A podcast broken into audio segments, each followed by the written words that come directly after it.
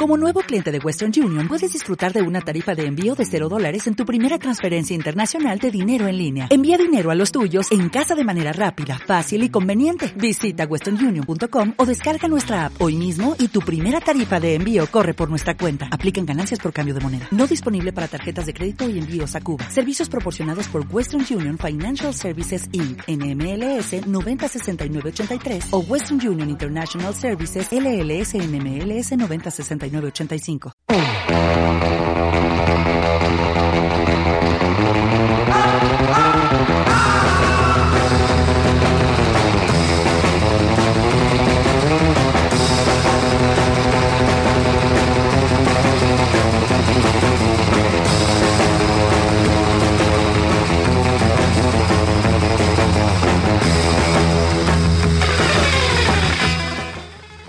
Muy buenas a los asistentes a esta maravillosa gala. Sed bienvenidos amigos del fanatismo de lo ficticio al programa de hoy. Esto sigue siendo Fans Fiction. En el episodio número 6 de la octava temporada, el 175 en total. Hoy, como siempre, y para mantener las buenas costumbres, está mi querida amiga y compañera María Santonja, la más nominada a estar aquí una vez más. Hola, ¿qué tal? Somos eh, ya de periodicidad genital, como. Yo creo que ni genital. Sí, genital, Es porque estelar, es cuando se alinean algunas estrellas. grabamos cuando nos sale de los genitales. Eh, esta semana pasada estuve dando una charla sobre podcasting en un instituto y hablando de la periodicidad y la duración estuve a punto de decir esto y me tuve que contener. Porque tengo que buscar la forma políticamente correcta de decirlo de la periodicidad genital. Hmm, no creo que exista. Yo soy Richie Pintano y estoy obligado por mí mismo a cumplir con las tradiciones. Hace ya mm, casi un mes de la gala de los Oscars, pero, pero de alguna manera nos vemos, eh, no sé, eh, en la responsabilidad de mantener esta bonita costumbre que tenemos y con la que iniciamos este podcast en realidad hace ya Porque siete hemos hecho añacos. cumpleaños ahora hace nada. Sí, efectivamente, la semana pasada cumplíamos hace dos más Cumple bien. podcast. Cumple podcast feliz. Y, y claro, yo entiendo que hace ya más de un mes, o casi un mes, mejor dicho, de la gala de los Oscars, que ya no toca, que ya lo habéis escuchado todo. ¿Te imaginas pero- que alguien no sabe los que han ganado y se entera por este podcast? Oye, sería maravilloso, sería maravilloso. Eh, pero vamos, que igualmente yo al menos sí que quería hacer un pequeño espacio para dedicárselo a, a estos maravillosos premios. Y, luego, pues, un poco mezcla de todo. O sea, de hoy vamos a tener eh, eso, un, un poco, un trozo para hablar de los Oscars que se nos ha quedado un poco pendiente. Y luego tendremos, pues, un poco de batiburrillo, de, de críticas de, de lo último que hemos visto y demás. Y no sé, María, ¿quieres empezar ya a tope? ¿O Eh, sí, sí, sí, sí. Ya más? que vamos con un retraso terrible para los Oscars, Claro, no vayamos no más, más tarde todavía. No perdamos más Eh, tiempo. Sí, no, no sé si has dicho la web, creo que no, es que ya No he dicho, desentrenado. claro. Podéis ir a ver nuestro histórico de programas en fansfiction.es y también ahora mismo ya estamos con The Walking Dead, que hemos vuelto con la emisión de The Walking Dead. Hemos terminado con el podcast oficial de Vikingos, que estábamos emitiendo junto a Fuera de Series y TNT, que lo podéis escuchar buscando Vikingos, el podcast oficial, que de hecho mucha gente se está poniendo al día ahora con la temporada porque ha entrado también en HBO ahora en el catálogo, así que tenéis también Vikingos. Estamos con Walking y bueno, y todo, mucho más. Podéis ir a ese primer episodio de Fans Fiction de Uf. los Oscars de hace siete años, Qué terrible, ¿eh? aunque no os lo recomiendo. Eh, no sé, Richie, este año no lo vimos juntos los Oscars ¿No? porque por nos primera vez en, mucho- en muchos años. No vi- pero sí lo viste en casa, te sí, sí, sí lo vi, sí lo vi. De hecho, me quedé hasta, hasta el final del todo, ¿eh? O sea, no las tenía todas conmigo, pero el día siguiente trabajaba. Son muy cortas, cada vez son más cortas. Es que ¿Sí? ¿Tú crees? yo creo yo creo que aquí lo primero que hay que hablar es cómo yo llevo un tiempo pensándolo, cómo los Oscars están como en un momento de reinvención, pero no se sabe lo que son. O sea, esos Oscars que nosotros conocimos en nuestra tierna injuventud, que veía Injuventud, qué bonito. Infancia y juventud en mix. Maravilloso. Eh, ya no son los mismos, ya no tenemos esas películas que se llevan 12 Oscars, No. 25 Oscars. Eh, esa típica 25, película. que solo hay 24 incluyendo los cortos, pero se pueden llevar 25. Pasaban grandes cosas en aquella época. Y ahora eh, ya eso hace muchos años que no ocurre, que son unos premios mucho más repartidos, pero es que incluso es como que no acaban de tener muy claro qué quieren ser, ¿no? Si son los premios de la industria, si se quieren internacionalizar más, como ahora apuntaremos que parece ser, y convertirse más en unos premios como los que podemos ver en los festivales, tipo Venecia, tipo Cannes. Si siguen queriendo ser los premios de Hollywood, pero ese cine de Hollywood eh, cada vez lo miran menos y lo premian menos. Es un momento muy curioso. Están con el tema de que ya no hay presentador desde hace un par de años ya. Mm, no lo sé. Yo sigo disfrutándolo, sigo pensando que, bueno, es una cita anual, pero es verdad que como que han perdido un poco de glamour. No sé cómo tú lo ves, Richie. Yo creo que todos los años venimos siempre con la misma cantinela, pero todos los años seguiremos yendo a, verlos, aunque solo sea por la curiosidad de ¿sigue todo igual o hay algo diferente? Al final creo que, que es el evento por, antonomasia, nos guste más, nos guste menos, eh, decepcione o no decepcione, eh, sigue siendo lo que es, pues los Oscars, la gran noche de los Oscars. Eh, sí que es cierto que se está Tú decías que, como que se está intentando reinventar, yo creo que está completamente perdida. Sí, o sea, que no saben para dónde tirar. Se quieren reinventar, pero es como que no, exacto, como que no saben hacia dónde, porque es como, quiero ser el Hollywood, quiero ir a los jóvenes, me quiero vincular más con, yo qué sé, con las estrellas de televisión, quiero internacionalizarme más, quiero ser más de cine independiente, pero elige una, no todas a la vez. Es como un poco la tarta esta de, Rachel en, en Friends, ¿no? Me carne con guisantes con lenguas de gato y nata. Claro, es que es un poco. Mm, pues mira, no, es mal ejemplo, ¿sabes por qué? Porque mi sensación es que hay un choque ahí de generaciones. A mí me da la sensación que dentro de la academia, pero a, todos los niveles, ¿eh? no solo la organización, sino también luego el cómo se reparten los premios. Si tú echas, eh, yo, yo he hecho un poquito de repaso de, de los últimos años, sobre todo de los premios más principales, y y de hecho luego daré algún dato y demás que he sacado, pero da la sensación de que por un lado sigue, hay como una generación de eso, pues lo, que se solía decir de esos viejos eh, de, 70, 80 años, blancos, que no, que no les sacas de, de, su cine de los 60 y de los 70 y de los 50, y que es muy difícil sorprenderles con cualquier cosa y que todo le parece horrible, y que solo van a lo americano, americano, americano con la nueva generación muy renovada, más ecléctica, de, muchas eh, etnias sociales, de muchos grupos sociales, tanto homosexuales como extranjeros, como eh, eh, el mestizaje en general que hay en Estados Unidos, ¿no? Y que cada vez se internacionaliza, se internacionaliza más los miembros de la academia, y entonces ese choque de los dos sale un batiburrillo entre las dos cosas. ¿Sabes? O sea, me refiero no solo a, los premios, como digo, sino también a la organización. Hace, hace un par de años, acuérdate, que se planteaban hacer un nuevo premio a la, a la película más comercial. O a la más popular. Querían llamar el premio a la película más popular. Para que un blockbuster tuviera opciones de ganar un gran premio. No solo los de técnica.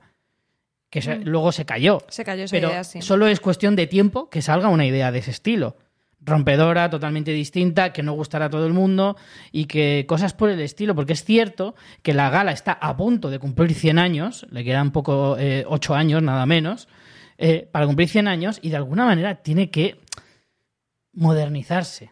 Este, esto que se han inventado de los mm. presentadores al final viene mm, propiciado por una eh, polémica en Twitter absurda y tonta, muy de los tiempos que corren, eh, de, de ponerte a mirar tweets de hace 6 o 7 años cuando eras imbécil y no te dabas cuenta de que la gente te escucha, eh, como le pasó a Kevin Hart, que era eh, el, tipo en cuestión al que tuvieron que largar, y, ya pues han dicho, bueno, pues para no complicarnos y no arriesgarnos a tener más polémicas, pues seguimos en la misma dinámica. Para mí es un error.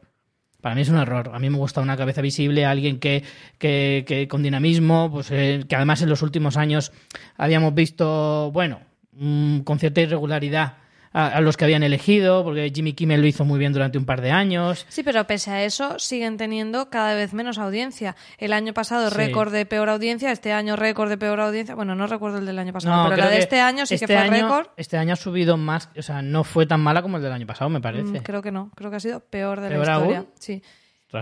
Y no sé si el 2019 fue peor de la historia hasta el 2019.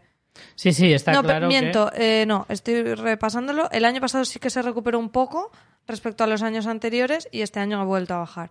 o sea que no necesariamente tiene que ser por lo del presentador, porque también eso influye mucho que haya alguna película más blockbuster que funcione y demás.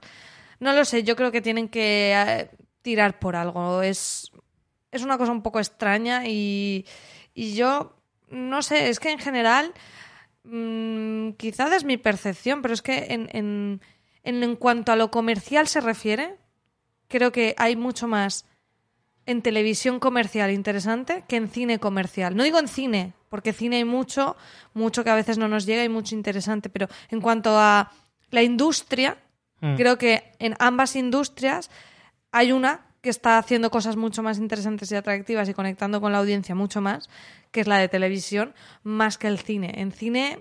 mm. Y eso que hemos tenido un buen año de cine, ¿eh? pero me refiero al Hollywood. O sea, Hollywood... ¿Qué está haciendo Hollywood? No, no sé. ¿Sabes cuál es mi percepción? Un poco ya más, o sea, más allá de los Oscars, me voy directamente a la industria del entretenimiento audiovisual en general. Em, tengo la sensación de que se está acabando una generación y que la que viene no da la sensación de que vaya a dar la talla. Me explico.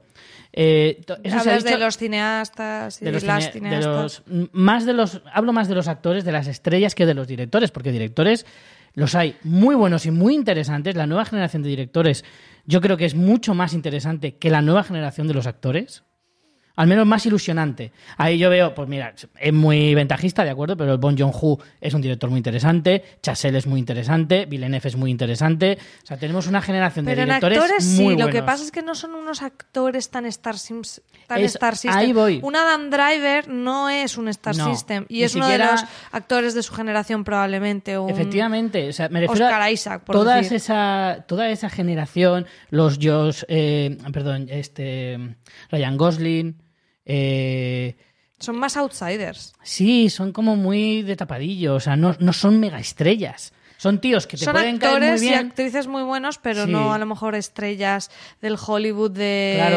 Mira, de cuando, revistas. Cuando Leonardo DiCaprio y Brad Pitt, que ahora, pues, es, es que me vienen muy al pelo porque este año han estado ahí en la, en la pomada.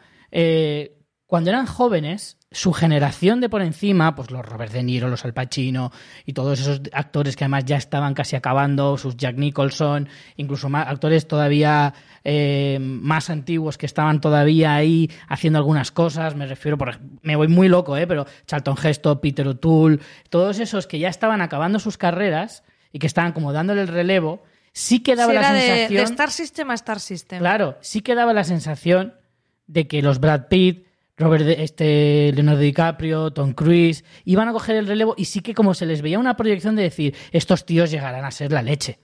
Y como que se les veía un poco, ya no lo digo desde este punto de vista de 20 años después y ya con una edad y, y- y haberlo visto que se ha cumplido. Yo creo que en esa época todo el mundo decía, estos tíos van a ser la caña. ¿Vale? Pero ahora no tengo esa sensación con los de ahora. No, no creo que Ryan Gosling vaya a hacer historia. Y a mí me encanta Ryan Gosling. No, no creo que eh, actores de ese nivel. Bueno, quizá con Scarlett Johansson sí que está más claro sí, a, perfil mira, de a lo mejor en las chicas, en las chicas creo que está más definido con esa Emma Stone, con esa Jennifer Lawrence. Uy, pero Emma Stone está también un poco... Emma Stone des- está ahora un poquito desaparecida, desaparecida, pero, sí. pero Emma Stone normalmente eh, pega pelotazo. Bueno, hace un par de años hizo La Favorita. Bueno, hace un par de años, no, hace un año. Mm. Que es un peliculón. Y que Emma Stone lo que pasa es que se prodiga menos porque hace menos comercial y hace más cine un poco más selectivo. No sé, creo que en las chicas está más definido. Creo que más o menos sí que hay un- una trayectoria de algunas de sus estrellas que claramente dices, vale, estas van a ser, van a ser las tías del futuro, la- las actrices que de verdad van a partir la pana, pero en los actores no lo veo tan definido. No lo veo tan así. Así como Joaquín Phoenix este año lo ha petado, luego se puede tirar cuatro años desaparecido. Porque además Joaquín Phoenix es muy, muy así. Como le ha pasado a Amazon McConaughey, por ejemplo. Ganó el Oscar, lo petó aquel año y desde entonces ha hecho dos o tres pelis, nada del otro mundo. Tampoco hacen... punto. Porque, por ejemplo, los actores que tú comentabas, los Brad Pitt y DiCaprios, a veces no hacían tampoco peliculones, pero hacían blockbusters. O sea, siempre estaban ahí en el candelero un poco, claro. ¿no? Pero... Y la comparativa con Leonardo DiCaprio y Brad Pitt me viene sobre todo porque, por ejemplo, Brad Pitt ha anunciado hace poquito que va a desaparecer un poquito del panorama. Eh, actor- ha dicho que no se retira definitivamente, pero que se va a retirar durante un tiempo, que no le vamos a ver el pelo. Y es eso, es como ese hueco que deja Brad Pitt, ¿quién lo llena? pero es no, que no lo nadie- llena nadie. es bueno, por Brad Pitt. supuestísimo que no, porque él es Dios. Pero independientemente de eso, ¿quién puede más o menos distraerte de que Brad Pitt ya no está? pues es muy difícil. No sé tú cómo lo ves en ese sentido. Sí, yo estoy de acuerdo en que hay una gran generación de actores actuales, pero quizá no. eh, Creo que a nivel de industria ha cambiado. O sea, ese Hollywood, esa percepción del Star System creo que es distinto ahora y aún no acaba de ser lo que quizás sea dentro de 10 años. Está en un punto de impasse que no acaba de definirse. Y volviendo un poco a los premios, creo que, y, po- y podemos entrar un poco en materia, por ejemplo, con la, el la gran ganadora que fue Parásitos, y que había gente como, es que ya estaba bien que pensaran que los premios de Hollywood, que siempre la mejor película del año fuera americana. Y es como, bueno, y, para empezar les dejan participar. Quiero decir, los Goya son los premios del cine español Sí. y lo tienen muy claro y son los premios del cine español. Lo- Los Oscars en sí, y creo que quizá esa es un poco el- el- la rareza que tienen, que es que no son los premios americanos, pero sí lo son. No lo cierran, pero obviamente premian a su cine. Entonces, no sé si quizá sea el momento en el que estamos, en que todo eh, está mucho más globalizado, en que se definan realmente y digan, no, no, es que somos igual que están los Goyas, o están los César, o están los BAFTA, eh, somos los premios del cine norteamericano o estadounidense y chimpuni. Tenemos nuestros premios eh, mm, internacional o de habla en inglés, como se llamaba antes, o lo que fuera. Igual que aquí en España tenemos mejor película europea y tenemos mejor película, eh, no sé si llaman hispanoamericana. Iberoamericana. Iberoamericana, efectivamente. Algo así, de decir, pues tiramos por aquí, que sería más eh, comparado, o sea, sería más seguirle el ejemplo de, de esos premios del cine nacional de otros países. O tirar por el- la parte ya totalmente de festivales, que es absolutamente cine internacional, que casi siempre se va más a un cine de autor. Cosa que a mí personalmente no me pega demasiado en los No, Oscars. Entonces, como me alegro por Parásitos, me alegro mogollón porque es una película que me encanta, pero realmente, eh, más allá de la anécdota de la historia, ¿esto va a cambiar la manera en que serán los Oscars? Yo creo que no. Yo creo que va. mm, que esto es verdad que sigue esa dinámica de no sabemos muy bien, igual que habían premiado. Bueno, siempre con el premio de guion han dado más cabida al cine un poco más independiente o demás, pero eh, yo creo que no, porque eso los convertiría en, en que ya no serían los premios de Hollywood.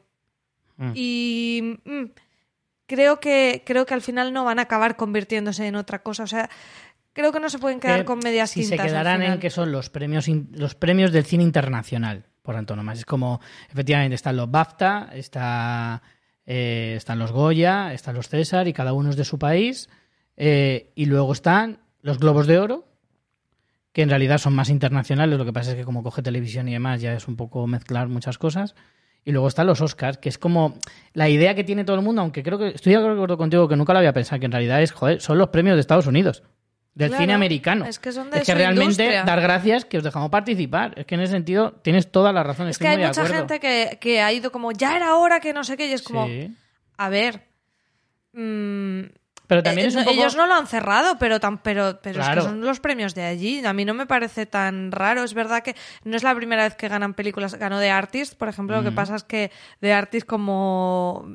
Era muda. Era muda y aparte la producción yo no sé si tenía algún tipo de coproducción. Ahí me pierdo y han ganado No, otras. según yo he mirado en internet, es en principio enteramente francesa. Películas extran- o sea, que no fueran norteamericanas han ganado otras, porque también ganó, Sí. como decías, Gandhi, ganó... Ay, no me viene Me ahora. han ganado otra. películas, eh, claro, Y o sea, con- y con británicas han ganado bastantes, australianas, bueno, más que australianas, eh, bueno, sí, alguna australiana, alguna neozelandesa, como el Lo Señor de que, los Anillos. lo que sí que para que quede claro eh, ha sido el, el, el gran hito de Parásitos es que es la primera vez que gana en la que antes era película de habla no inglesa, que este año también por primera vez han cambiado la nomenclatura a película extranjera o inter- Internacional. bueno, internacional, sería así correctamente. Claro, es que primeramente era película extranjera, luego película de habla no inglesa y luego lo han cambiado a internacional. A internacional. Entonces, claro, es la primera vez que esto pasa, porque, por ejemplo, The Artist ganó, como era muda, no estaba en película de habla no inglesa Claro. ni siquiera nominada. porque no habla Era de- ni inglesa ni ningún otro idioma. Y, y en otros casos habían ganado una, pero no la otra. En fin, eh, Mm. la primera vez que se han cumplido de ganar las dos ha sido ella. Y aparte, yo eso ya tengo la duda. eh, Parásitos ganó en Cannes, fue la ganadora de la Palma de Oro. Y yo creo que, que, que gane la Palma de Oro y el Oscar. Mm, Yo no sé, no estoy segura de si es la única o desde Pues luego es una rareza. No lo he mirado, pero me extraña porque no ha salido en ningún sitio. Y porque el- también el tema que decimos, porque es que el cine que premia Cannes no es el cine que premia los Oscars. No. Entonces, si de repente los Oscars empiezan a premiar el cine de Cannes, mm, es algo raro todo. Yo no digo ni que me parezca bien ni que me parezca mal, ¿eh? Repito, estoy súper contenta. Parásitos es una película que me ha encantado y quizá gracias a los Oscars mucha más gente se acerque a ella, lo cual me parece fantástico. Pero lo que creo es que es sintomático de que los Oscars no están ahora dibujados, porque en otro momento, la gran ganadora de los Oscars hubiera sido clarísimamente 1917 de San Méndez, que por otro lado es otro peliculón, Sí. que se fue un poco mm, con la bajona, porque ganó, Richie, no tengo aquí toda la lista, pero eh, ganó algún premio técnico, pero de, de ser una de las grandes favoritas, estas de las que os digo, de que antes hubiera ido con 7 con 8 Oscars, en una Sí. época antigua de, de los Oscars. Se llevó tres. eh, Pero técnicos, ¿no? 1917, todos Fotografía, técnicos. que era mm, Fotografía que era previsible, sonido y efectos visuales. Claro, es que era como la mm, obvia, pero no se llevó eh, ninguno de los gordos de guion, dirección y demás. Entonces, eh, Hombre, de guion creo que no estaba ni nominada, porque tiene un guion bastante... Ah, sí, sí, perdón. Sí, estaba nominada al guion original. ¿Ves? A mí ese... En ese sentido... O sea, me parece que es una película, 1917 es una película muy bien dirigida, muy, muy gozosa de ver para el que tenga un mínimo de interés eh, por la pero técnica. no y aunque no ¿eh? lo tengas... Pero guion no es trama, quiero decir. Que no tenga un Sí, sí. gran fondo de historia no significa Pero es que, que a mí me no parece esté- que ni la forma de contarlo narrativamente hablando, ¿eh? ni la forma de contarlo narrativamente, ni eh, la historia en sí, ni el argumento, ni nada, me parece nada del otro. No me parece malo, pero no me parece tampoco nada como para ganar ningún premio. Creo que tiene muchísimas otras virtudes eh, para ganar otros muchos premios, pero desde luego ese no. Eh, pero vamos, en cualquier caso, yo una cosa que se me ha quedado antes pendiente, que lo quería rematar con mi tesis de cómo está el Star System hoy en día, creo que el hecho de que la televisión esté creciendo tanto desluce bastante al cine. O sea, digamos que se están. Antes había una gran diferencia entre la televisión y el cine. Era la pequeña y ahora le está Claro. desbancando casi. Y- pero, ¿sabes cuál es el problema? Que es que sigue siendo la pequeña. Es decir, el cine sigue siendo el cine. Esté en horas bajas o en horas altas, da igual. Cine siempre será cine y, y solo la nostalgia ya te gana cualquier otra cosa. Y la televisión siempre va a ser su hermana pequeña. Da igual que ahora todas sus historias se vean en la televisión. Da igual que las mejores historias ahora estén en la televisión. Da igual que ahora amase mucho más público la televisión que el, que el cine, etcétera, etcétera, etcétera. Y todos los etcéteras, todo eso da igual. El cine siempre va a ser el hermano mayor. Eh, entonces, ¿qué pasa? Que a mí me da la sensación de que como la mayoría de las estrellas están yendo a la televisión, los directores, los actores, los creadores, los guionistas, muchos al final lucen más en la televisión, pero al final es un lucimiento más pequeño, porque no deja de ser una realidad el hecho de que las series son más efímeras, a pesar de que duran varios años, duran más temporadas, su espacio del que se hablan es más corto. Sin embargo, las películas luego perduran más, se habla más de ellas. No, No sé, tengo, sé. tengo a mí esa no sensación. sabría, no, no estoy segura de si estoy de acuerdo contigo en eso, ¿eh? No estoy Eh, segura es yo de que eso. es un poco complicado de medir. O sea, yo lo mido en mi cabeza es muy fácil de entender, pero, pero no, no sé si lo, lo llego a explicar del todo bien, en el sentido de que creo que al final eh, es como. Mira, por ponerte un ejemplo chorra, el ping-pong y el tenis siempre habrá esa gran diferencia. y aunque Nadal se vaya a jugar el ping-pong, eh, siempre será ping-pong. Yo no estoy tan segura de eso. Fíjate, no, No lo sé. sé. Eh, creo que está todo evolucionando mucho y no pondría la, mago- la mano en el fuego con esa afirmación. No lo tengo tan claro. Pero ya veremos. En fin. Eh, ¿Alguna cosa más que quieras? Porque no creo que valga la pena repasar todos los ganadores, no, porque no, a las alturas que estamos creo que es más interesante un poco estas reflexiones que, que estamos haciendo. ¿Alguna cosita más que quieras comentar? No hubo especiales sorpresas con los actores, estuvo bastante previsible en ese lado. Los cuatro premios fueron muy previsibles, ganaron los favoritos. Creo que más o menos está bastante claro que, bueno, el del Joker era probablemente el más cantado y es que era muy difícil que se lo quitaran. La segunda vez que alguien que interpreta el personaje del Joker gana un Oscar es que eso es muy, pero que muy relevante para, para según qué cine.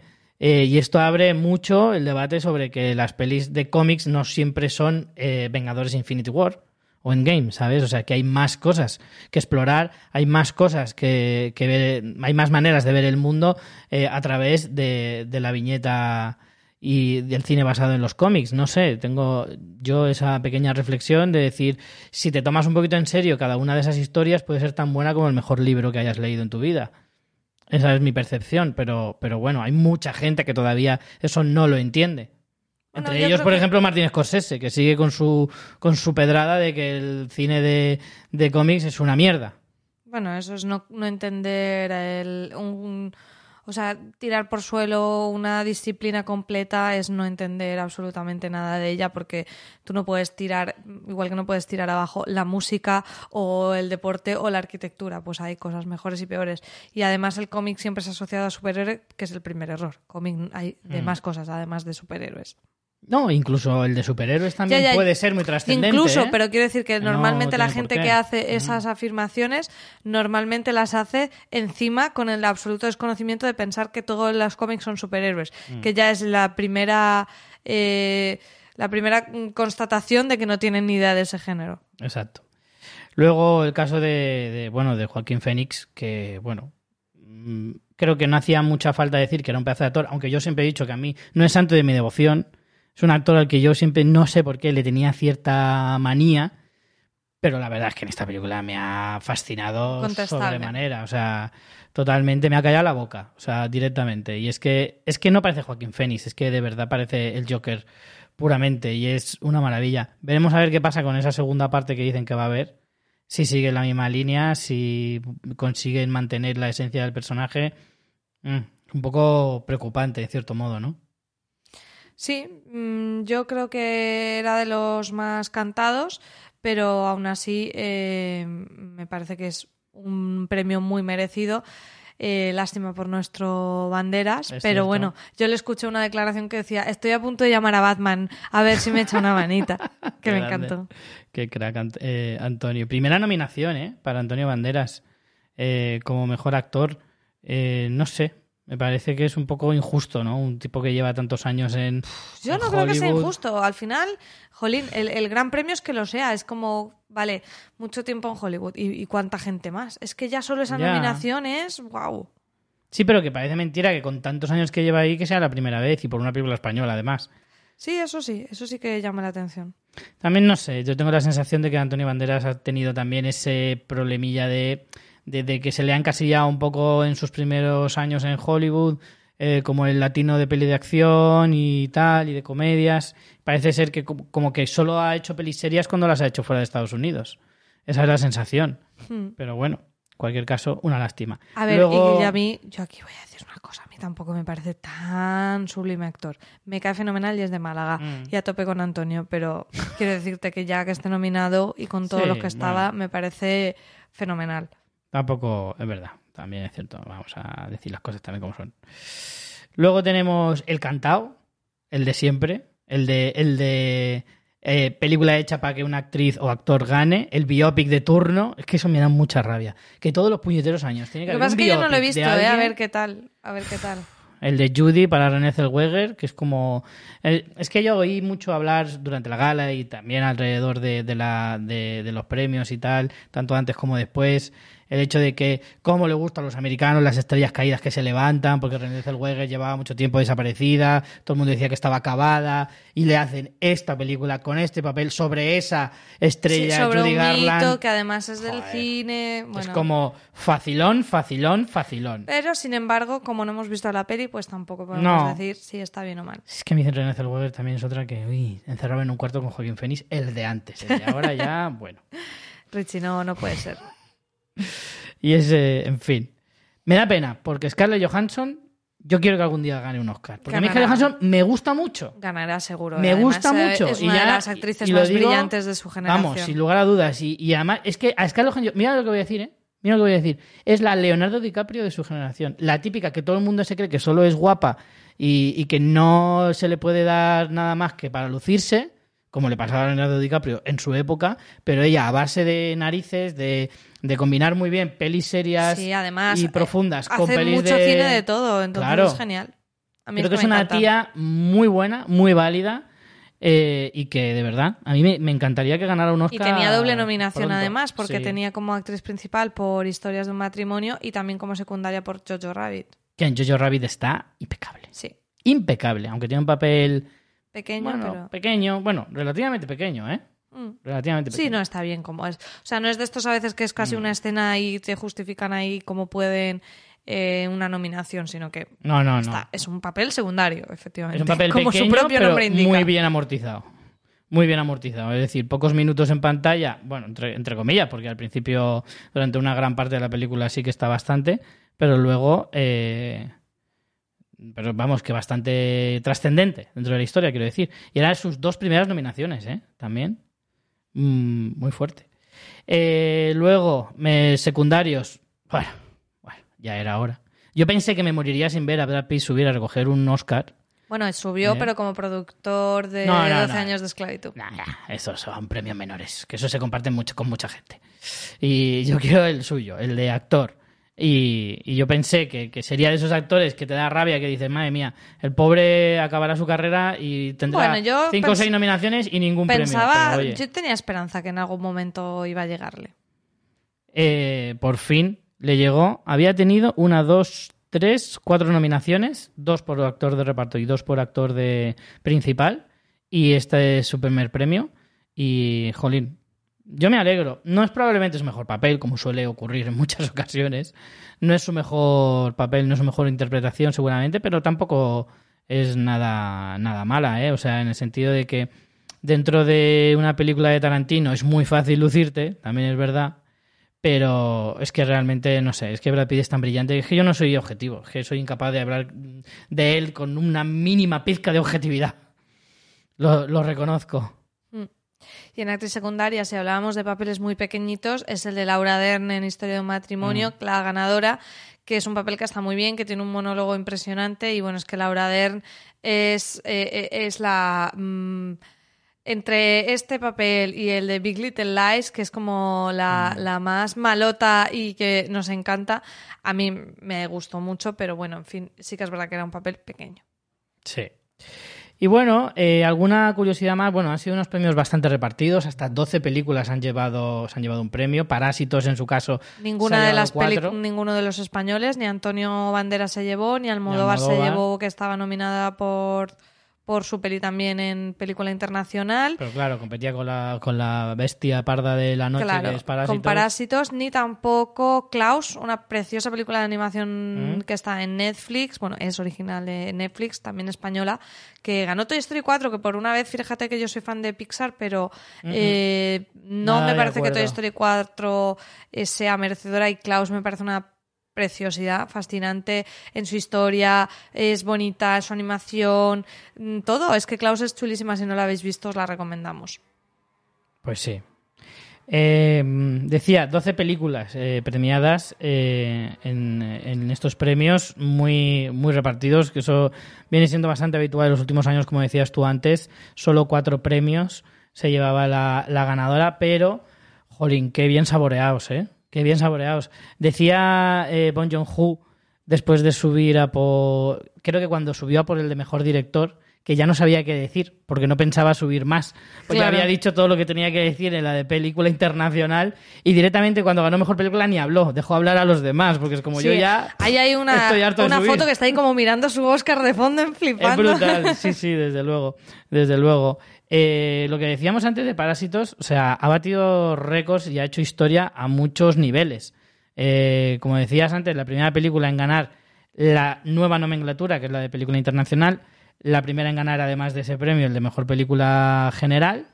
Luego, la primera película asiática en ganar mejor película. Cuando digo asiática, quiero decir enteramente asiática. Ha habido No otras películas, claro, es eh, de producción enteramente coreana. Eh, ha habido otras películas como Slumdog Millionaire, que tenía producción británica también, que era india y británica. Gandhi, que también era india y británica. Ha habido eh, El último emperador, que también tenía financiación italiana norteamericana, también. italiana y china. Pero entera, enteramente inglesa, asiática creo también. o inglesa, enteramente asiática, en este caso coreana.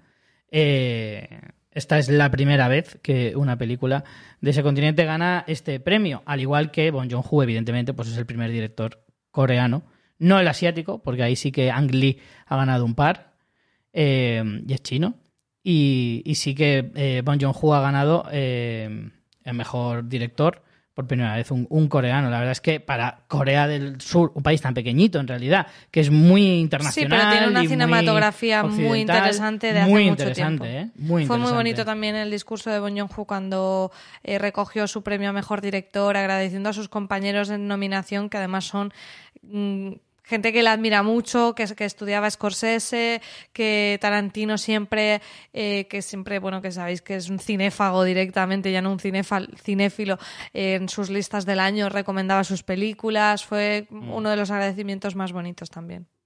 Sí, un Bon Joon-ho que ya había hecho pelis mm, mínimamente conocidas, como por ejemplo la del Rompenieves, eh, de Snowpiercer, hace en el 2013, también Okja para Netflix, que también tuvo bastante, bastante notoriedad.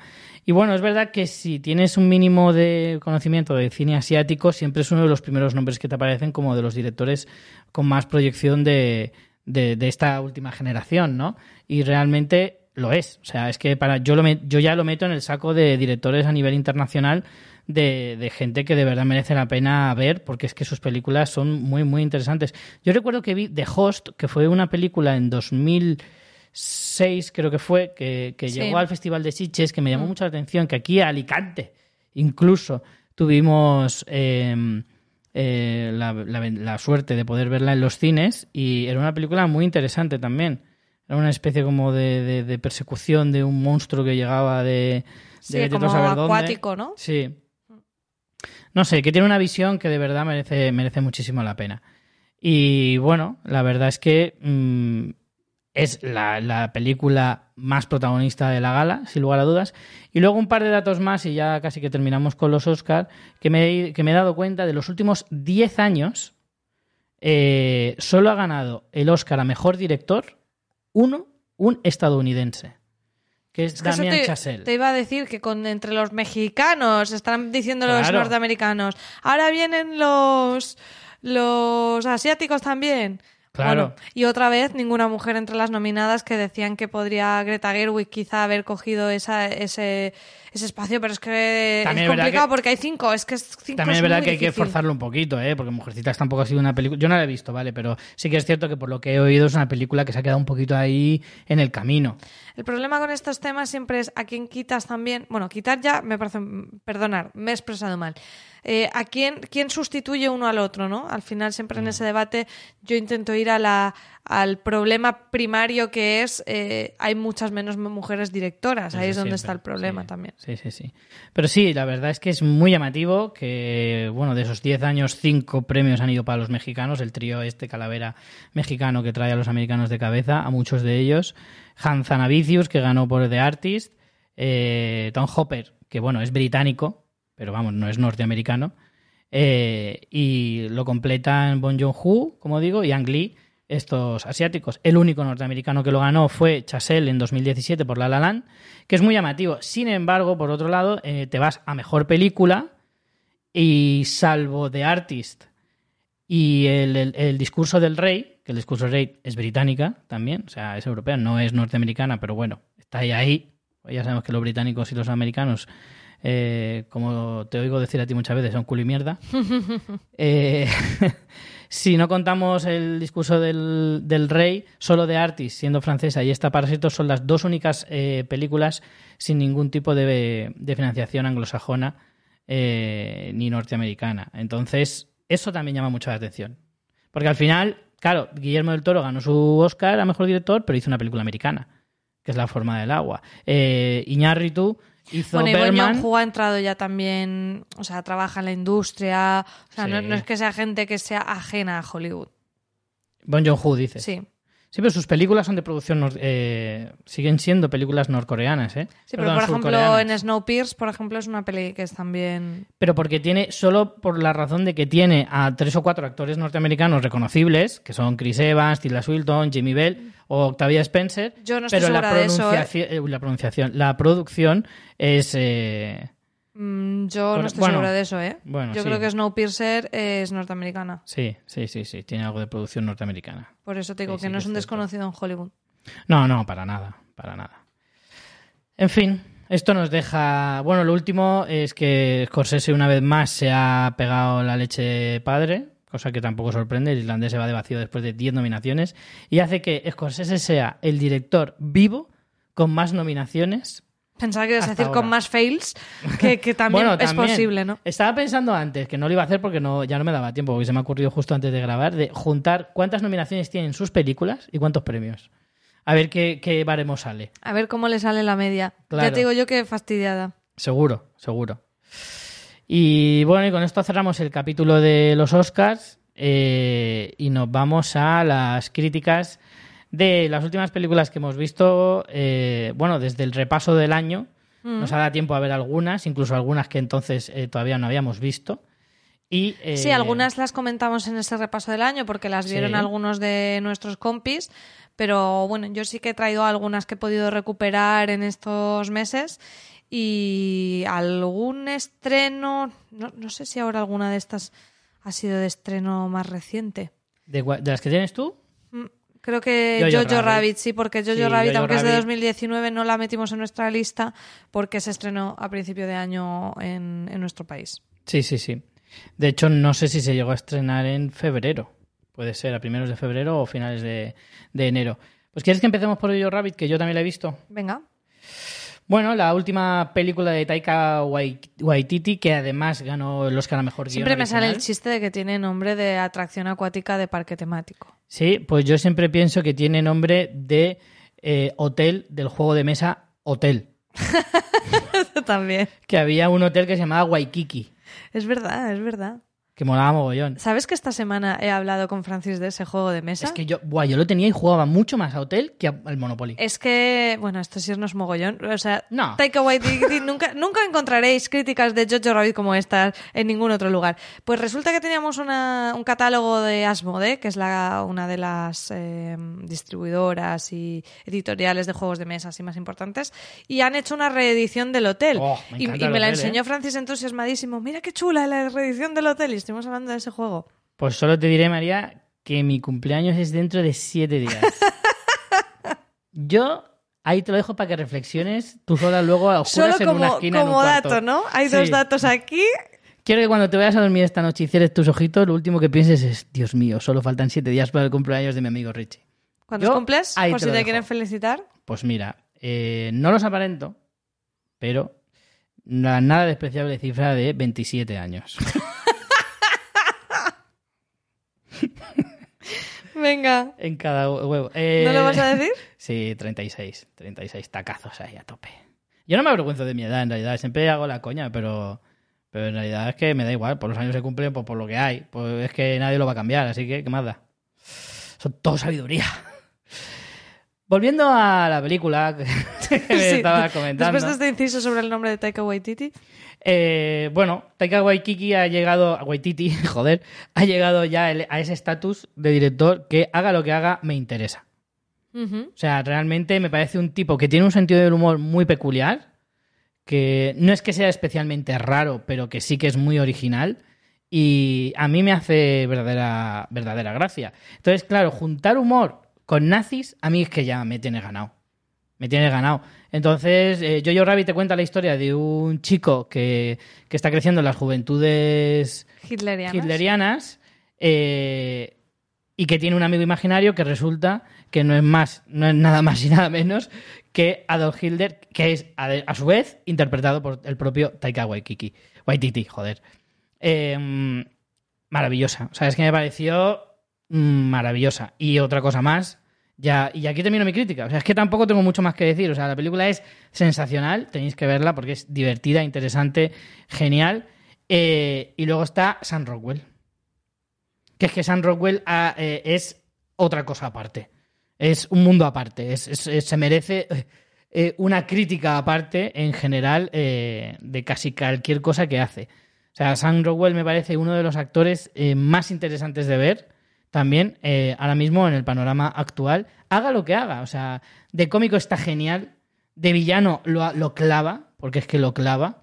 Y es que es un tipo que realmente le, le- le imprime una personalidad tan bestia a cualquier personaje que hace, que es que te envuelve. Te envuelve por todos lados.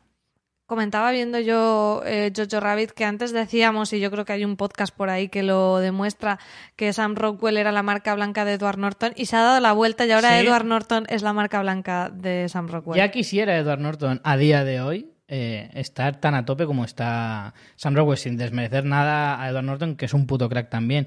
Pero creo que Sam Rockwell ha llegado a un punto en que se ha separado tanto que ya no creo que sean comparables. Creo que ahora además hacen un tipo de interpretación muy diferente. Porque al final Sam Rockwell no puede evitar eh, aparentar ser un tipo áspero, también por su, su morfología, su cara de ser un, un zumbao completamente. Es muy difícil tomártelo eh, desde el lado sensible y sin embargo en esta película lo consigue. En esta película hace del tipo sensible, del tipo bueno y no deja de ser un comandante nazi, realmente. Pero, pero envuelto en esa, en esa, eh, como digamos, ese manto de comedia que le ha eh, puesto Waititi a la película, Sam Rockwell se vuelve como muy entrañable. Un tipo que en cualquier otro género, haciendo esta misma película en cualquier otro género, sería tan deleznable como el Ralph Fiennes de, de la lista de Schindler, eh, acaba siendo un tipo tan entrañable que hasta llega a un punto que, que- bueno, iba a hacer un spoiler, pero me callo, por si acaso. Pero llega a hacer algo muy, muy importante y dices, ostras, es que te tiene que llegar al corazón a la fuerza. Eh, sobre la trama de Sam Rockwell, yo quería comentar, justo mientras hablabas estaba buscándolo, eh, un hilo en Twitter que me gustó muchísimo, que lo vamos a poner en las notas del programa, donde explica toda la parte de, em, de la trama, a lo mejor que ha pasado un poco desapercibida, de que Sam Rockwell en verdad es eh, homosexual en la historia y Sí. tiene una relación con... Ay, el actor, este que no me sale el nombre ahora, que sale en Juego de Tronos. Ah, sí, eh, Alfie Allen. Alfie Allen, efectivamente, gracias Richie. Sí. Muy raudo has estado. Y te explica cómo esa trama que a algunos les ha pasado desapercibida reivindica un montón cómo a los homosexuales, de hecho, los marcaban en la Segunda Guerra Mundial los nazis con un, eh, un triángulo invertido en rosa que sale en el diseño de vestuario. Eh, bueno, es que no os lo cuento porque sería un poco largo y además creo que vale muchísimo la pena ese hilo de Twitter, os lo pongo, que además es muy reivindicativo porque eh, de hecho, a los homosexuales que habían apresado los nazis fueron a los únicos prisioneros, o de los pocos prisioneros que cuando llegaron eh, las tropas rusas no, no, se liberta- no se liberaron. Entonces es una historia muy trágica que quizás ha explorado poco. Es verdad que no es la trama que te cuenta Jojo Rabbit, pero está ahí como un subtema que me parece muy interesante. Y volviendo un poco a una valoración más general de la película, a mí es una película que me gustó bastante. Creo que es una película muy amable, muy agradable de ver. La recomiendo mucho. Creo que mu- mucha gente la ha comparado con La vida es bella. Creo que La vida es bella tira más al drama. Esta película eh, no es así, tiene un punto un poco surrealista. A mí me, eh, me recordaba en ocasiones a un poco al... mm, a Wes Anderson o Sí, un poco así, pero con más fondo, porque Wes Sí. Anderson al final para mí es un poco, su cine no me interesa tanto, lo veo más vacío. Aquí tenemos un poco más de fondo. Sí que es verdad que em, para mí hay un gran fallo en el tercer tercio de la película donde ocurre un suceso trágico, Mm. sin hacer spoiler. Y ahí me parece que la película se le va un poco, ¿no? Porque creo que si narras un suceso trágico, ya necesariamente tengo que ver ese drama. Porque eh, Sí. es como que el tono se le va. O sea, el tono que me has mantenido no lo puedes sostener con la tragedia que me estás contando. Porque me parece inverosímil, me parece que se le va un poco. Entonces, yo hubiera huido quizá de eso. Que es verdad que sirve un poco como detonante de la historia, pero hubiera, Es un punto crucial, realmente no puede omitir eso, no puede cambiar eso. hubiera buscado otra cosa, porque eh, creo que ahí se le va un poco de tono. Porque ahí yo necesito más drama y la peli obviamente no va al drama, pero entonces a mí me queda como que me salgo de la Sí, película. O sea, creo que creo Es que, ahí le falla un poco. Es un callejón sin salida. Creo que se hace un poco una trampa en ese punto de la película. Aún así creo que estaba muy bien. Creo que el actor protagonista es espectacular. O sea, este niño Sí. tiene transmite Roman Griffin Davis, un niño espectacular. O sea, si hay gente que dice, no me gustan las películas con niños, no tengáis miedo de acercaros a Jojo Rabbit, porque este niño es puro brillo en pantalla. También el, el amiguito suyo maravilloso. Bueno, bueno, bueno. Y, y como decías, ¿eh? Scarlett, que le hemos comentado en la parte que hemos hablado de los Oscars, que tiene un papel pequeño, pero también de, de esas personas que, que dan luz a la vida cuando nos las cruzamos en nuestros caminos. Ese es el personaje de, de Scarlett Johansson. Creo que no es una película que pasará a la historia, pero creo que es una película muy recomendable, muy agradable y que yo disfruté bastante. No es una película que vaya a pasar a la historia, pero creo que sí que es una película muy importante dentro de la trayectoria de Taika Waititi. O sea, creo que es una película que cuando repasemos su filmografía dentro de unos años dirá, pensaremos, ostras, es que además tiene esta película, que es bastante brillante, que tiene unas cosas muy interesantes y demás. Lo que decías antes de, de que no es Wes Anderson, es verdad que no lo es, pero que sí que es verdad que va como en esa dirección. No llega a tanto, porque el cine de Wes. Anderson es más hermético, es como, es como muy ABC dentro de su propio estilo, es como se sale muy poquito de, de sus propias normas, de su propio universo. Sin embargo, eh, aquí Jojo Rabbit como que es más libre.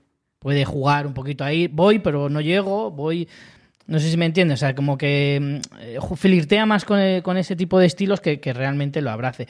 Por otro lado, sí que es cierto que algunos personajes están como muy por encima del plano que están viviendo. O sea, que en algunos momentos el personaje de, de Scarlett de Sam Rockwell y demás, como que viven la situación en la que están desde otro plano distinto. O sea, es como, como entenderlo psicológicamente de otra forma, que creo que es el objetivo de, de, de Waititi eh, en la película. Mostrártelo desde un punto de vista, eso, pues más amable, más divertido y demás, sin dejar de contarte cosas bastante terribles igualmente. Mm. Sí, de hecho, a la gente que le eche para atrás, ya no solo lo del niño que he comentado, sino también el tema de oh, una película aquí de nazis otra vez. Eh, es una película que incluso mm, tira más por el humor que por otra cosa. Y otro tema es el, el recurso de, de que él vea como ima- amigo imaginario a Hitler. Podrían abusar mucho más de él y creo que está en su justa Sí, medida. también creo que que aparece cuando debe aparecer, tiene una vis cómica brutal, y es Brutal. muy divertido y podrían querer decir vamos a exprimir esto y que resultara cansino y no, creo que eh, está lo suficiente pero no ensombrece la historia que al final te quiere contar. Mm. Es un artificio mm, que funciona muy bien, que es muy divertido y que pero que no que no, no no nos distrae de la verdadera historia que te cuentan y en fin es una película que quitando esa peguita que pongo yo con eh, Mm. ese No, esa te parte entiendo, final eh, si no fuera por eso sería casi redonda Yo te entiendo, pero creo que esa, esa, esa pega que tú le pones no tiene difícil solución, por no decirte que igual no la tiene. Eso es Eh, cierto. yo no soy guionista No, soy no, ya. crítica y esa es mi suerte que tengo que criticar a los demás y no tengo por qué hacerlo mejor Es correcto. Puedo decirte lo que está mal sin necesidad de decirte cómo, cómo, hacerlo deberías bien. hacerlo bien ese es tu problema Efectivamente. Yo, para terminar ya con la peli, una cosa que sí que quería decir que estabas diciendo tú, el personaje de Waititi, el de, el de Hitler, no llega a ser una caricatura y tiene algunos diálogos. hombre sí es una caricatura Sí, ¿no? sí es una caricatura, pero no lo convierte en algo eh, burdo. O sea, realmente creo que hace humor muy inteligente, porque es que tiene algunas, algunos diálogos en los que te suelta unas burradas con una sutileza pero porque al que final es que te quedas muy loco. ves que es la imagen de, de un niño, ¿no? O sea, es esa vida infantil. Sí. Entonces, de hecho, esta historia es, es sobre eso, habla de la infancia, de del hacerse mayor y de Mm. mucho más sobre eso que sobre la guerra en sí. Sí, sí, desde luego, si de guerra prácticamente no habla nada, te habla más de... De la inocencia de la infancia, ¿no? Sí, Quizá sí. es el tema principal. Y también la chica, la, la chica que coprotagonista de la película, que también eh, tiene un papel impresionante. Mm. O sea, a mí me gusta, me gustó también muchísimo.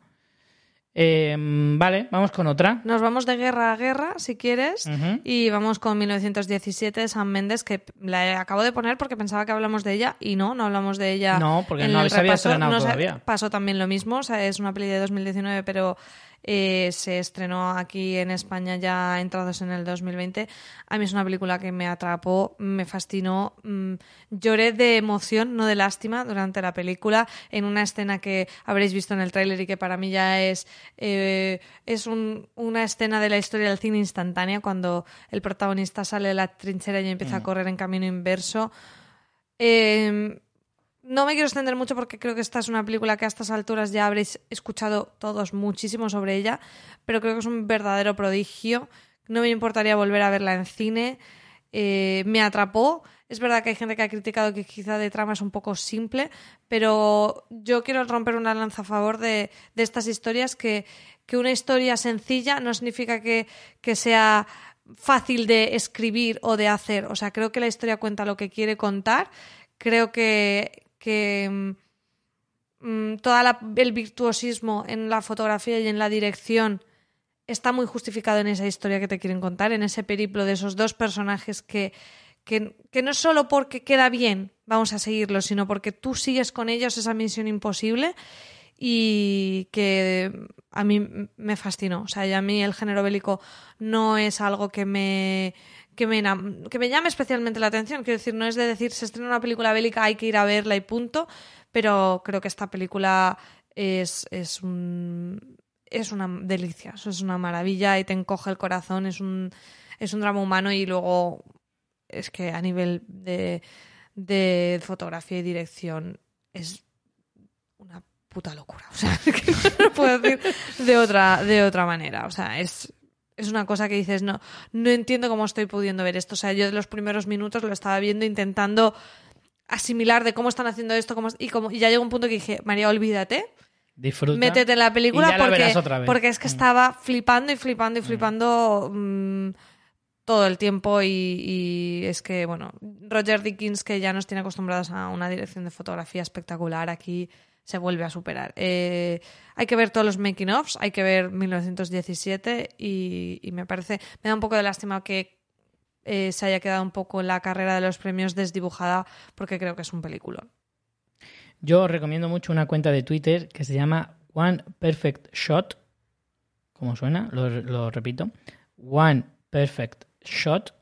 Arroba One Perfect Shot. Lo pondremos en las notas del programa. Lo pongo en las notas del programa también. Eh, porque os la recomiendo sobre todo porque se dedica sobre todo a poner mm, pequeños fragmentos, algunas escenas, algunos eh, making de, alu- eh, de algunas películas eh, constantemente. Y yo empecé a seguir esta cuenta precisamente porque me llegó un retweet de alguien que había retuiteado cómo se rodó esa escena de la que tú hablabas al principio de 1917 y es, vamos, acojonante. Acojonante ver cómo al, al- al operador de cámara le está cayendo tierra encima, porque van en un coche, eh, con- o sea, en, un- en una grúa montados, eh, siguiendo al, al soldado, corriendo sin parar, como los extras salen a lo loco, él se choca con dos. Si os fijáis en la escena, se choca con dos Mm. eh, Eso no- extras, se eso- caen, Creo sigue que eso no estaba eh, coordinado, sino que salió tal cual. Tal cual. Y es que es, es impresionante. Tienes toda la razón. Yo decía antes, creo que eh, cualquier persona puede disfrutar de la película a nivel técnico. No quiero parecer eh, en plan, no, los que no habéis estudiado cine mínimamente no lo vais a entender. No, no, no, no, no. No creo que, no, no quiero ir por ahí. Esto es como cuando ves una gran obra de arte, un gran Claro, cuadro, no que tú no tienes que pintura. saber. eh, o como el vino, que yo Sí. entiendo de vino, sé el vino que me gusta y el que no. Pues eso, es lo mismo. O Sí, sea, esto- No hace falta saber de pintura para saber, para, para poder disfrutar para ver de la la Venus Mona de. Botticelli y quedarte maravillado. Pero sí que es cierto, no, no es menos cierto, que me gusta mucho esa frase, no es menos cierto que sí, sí que tienes alguna noción de técnica o aprecias, a lo mejor em, más que un espectador medio, la técnica y demás, esta película es, es como una piscina de bolas. O sea, es para echarte, regodearte y disfrutar a lo loco. O sea, yo es que estaba eh, como tú, al principio haciendo un sobreesfuerzo mental diciendo, ay, madre mía, ¿dónde ha puesto la cámara? Madre mía, ¿cómo ha iluminado eso? Madre mía, ¿dónde, dónde, dónde está el corte? ¿Dónde está el corte? ¿Dónde lo has hecho, Sametes? Me estaba volviendo loco eh, con, esta, con esta técnica del, del mantener eh, el plano fijo, ese, ese falseo y demás. Eh, vamos, es lo que tú dices, que es una puta locura de, de, de- de forma de, rodar una película. Yo tengo que decir que desde niño nunca he sido muy, muy fan del cine bélico, hasta hace unos cuantos años, que, que, claro, empecé a ver que es que el cine bélico tiene una ventaja y es que es tan espectacular, tan profundo, tiene una manera de, de rodarse tan especial, tan diferente al resto de géneros, que es que las grandes películas de la historia, muchas de ellas son bélicas, porque es verdad que son grandes historias, son, son peliculones en mayúsculas, y yo la verdad es que con el tiempo me he ido haciendo cada vez más fan y cada vez más eh, incondicional del cine bélico. Y yo sabía que esta película, con un Sam Mendes, que es un tipo también muy interesante de ver casi en todo lo que hace, con una premisa ya de la que dices, ostras, eh, sabes que la técnica va a ser especial y demás. Y luego otra cosa muy importante, se ha- siempre se han hecho miles de películas sobre la Segunda Guerra Mundial, pero de la Primera Guerra Mundial tenemos menos. muy poco conocimiento. No sabemos prácticamente nada de la Primera Guerra Mundial eh, a través del cine. Desde luego no tanto como la Segunda. Por cierto, Entonces- Richie, que estoy viendo que el One Perfect eh, Shot es un proyecto paralelo a Film School Rejects, que es una web sobre cine y televisión muy recomendable, en inglés, obviamente, pero con unos artículos muy, muy chulos que también, también os recomendamos desde aquí por si queréis echar un vistazo. Pues ahí queda. Eh, ¿Quieres seguir con guerras? Porque yo tengo guerras aquí a punta Tienes a pala. guerras a cholón, Tengo más luego. guerras. Tengo también guerra civil española por partida doble, así que eh, pues, también puedo tirar por ahí. Yo no he visto ninguna de esas dos, así que si haces un combo de ambas, Vale, pues te puedo hablar de la buena y de la mala. vale. Creo que sé cuál es la buena y cuál es la mala. A ver, juégatela. Yo estoy casi seguro que la trinchera infinita es la buena y la de Amenábar es la mala. Efectivamente. Eh, voy primero con la mala. Mientras dure la guerra es una película que a mí no me gustó nada. Creo que se sustenta porque tiene unas maravillosas interpretaciones, pero creo que de, eh, bueno, a ver, y unos niveles de producción mm, que, que están por descontado. Es que eso es, claro, eso te iba a decir, digo, eso se da por supuesto ya. Creo que de hecho es la película española con mayor presupuesto de, este año pasado, con lo que, en fin, eso se le presupone. No le quito mérito, mérito eh, chapó para todos los equipos de producción, pero primero, a nivel de historia, bueno, sabéis que es esta historia, que coge un poco esa anécdota de Miguel de Unamuno, que, bueno, hizo aquel discurso de venceréis pero no convenceréis, y coge eso como punto de partida, pero al final eh, no me cuenta nada. No me cuenta nada porque en paralelo te cuenta, y de una manera mm, no demasiado correcta, eh, cómo Franco se acaba haciendo con el poder, porque ese golpe de Estado no está perpetuado solo por eh, el general Franco, sino que hay otros y como él acaba metiéndose ahí, que me parece que es una cosa muy interesante, muy poco explorada en nuestra cinematografía, pero que te lo cuentan un poco de pasada, si tú no lo conoces bien, no te acaba de quedar claro y mm, por lo visto no demasiado bien, te cuentan eso y después te cuentan el personaje de, de Miguel de Unamuno, interpretado por Carra Lejalde muy bien, pero que no te dan ningún contexto, porque él es un poco el juego de parecía que apoyaba el régimen, pero no, pero sí, pero no. Y hay un contexto ahí de que, bueno, que, que al final es una, una película en el que todo se verbaliza, en el que te dicen, no, es que usted antes apoyaba esto y ahora no, y, y como que Unamuno era muy veleta en ese sentido, pero todo te lo cuentan los personajes no entiendes por qué él ha pasado de ser comunista a apoyar a no. O sea, todo, todo ese viaje que si tú no conoces la figura de Unamuno, como es mi caso, que no lo conozco especialmente, más allá de la anécdota, no. eh, no, no, no me dan un contexto, no entiendo al personaje, no entiendo por qué hace las cosas y al final es todo eh, un, un compendio de escenas que llegan a un momento histórico Quizás y pura eso- anécdota. Perdona que te interrumpa, pero quizás sea ese error que cometen en muchas películas de dar por hecho que todo el mundo conoce esa historia. No sé si es dado, hay- hay no sé si está películas- dado por hecho, es que creo que creo que sí, pero aparte de eso creo que es un error de concepto porque tú aunque el personaje sea histórico me tienes que dar sus motivaciones y demás y aquí en ningún momento te explican por qué el personaje hace las cosas que hace. O sea, es un personaje que no te describen, que no te, bueno, miento, lo describen verbalizándolo, pero tú no, no entiendes nada. Eso es una película en que solo unas, hay diálogos que se cuentan cosas para llegar a esa anécdota. Y a mí es que no me gustó. Es que no me gustó nada, no lo siento mucho. Me gustaría poder hablar mejor de ella.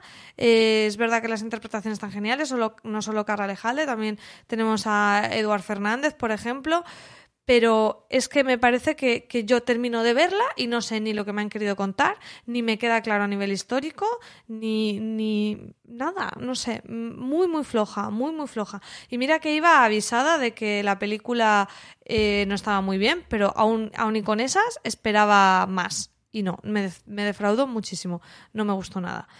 Todo A lo es contrario, que tengo perdón, que decir que Amenábar dejó de interesarme desde mar adentro.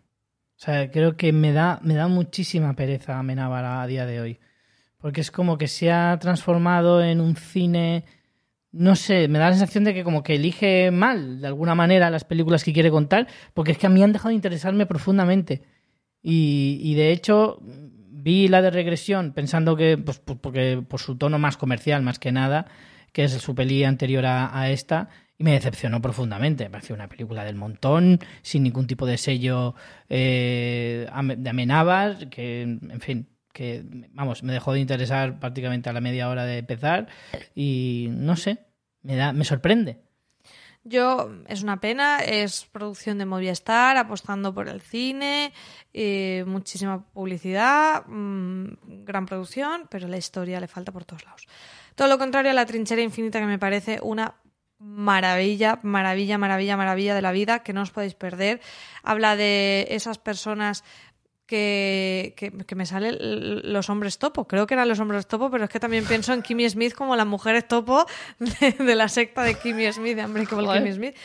Pero, pero sí, estos, estas personas que se ocultaron en sus casas, en ocasiones eh, emparedados prácticamente en, en cubículos minúsculos para porque eran perseguidos por, por el, régimen franquista. Eh, una historia que te atrapa, que además prácticamente todo sucede por, por necesidades de la historia en, en una casa.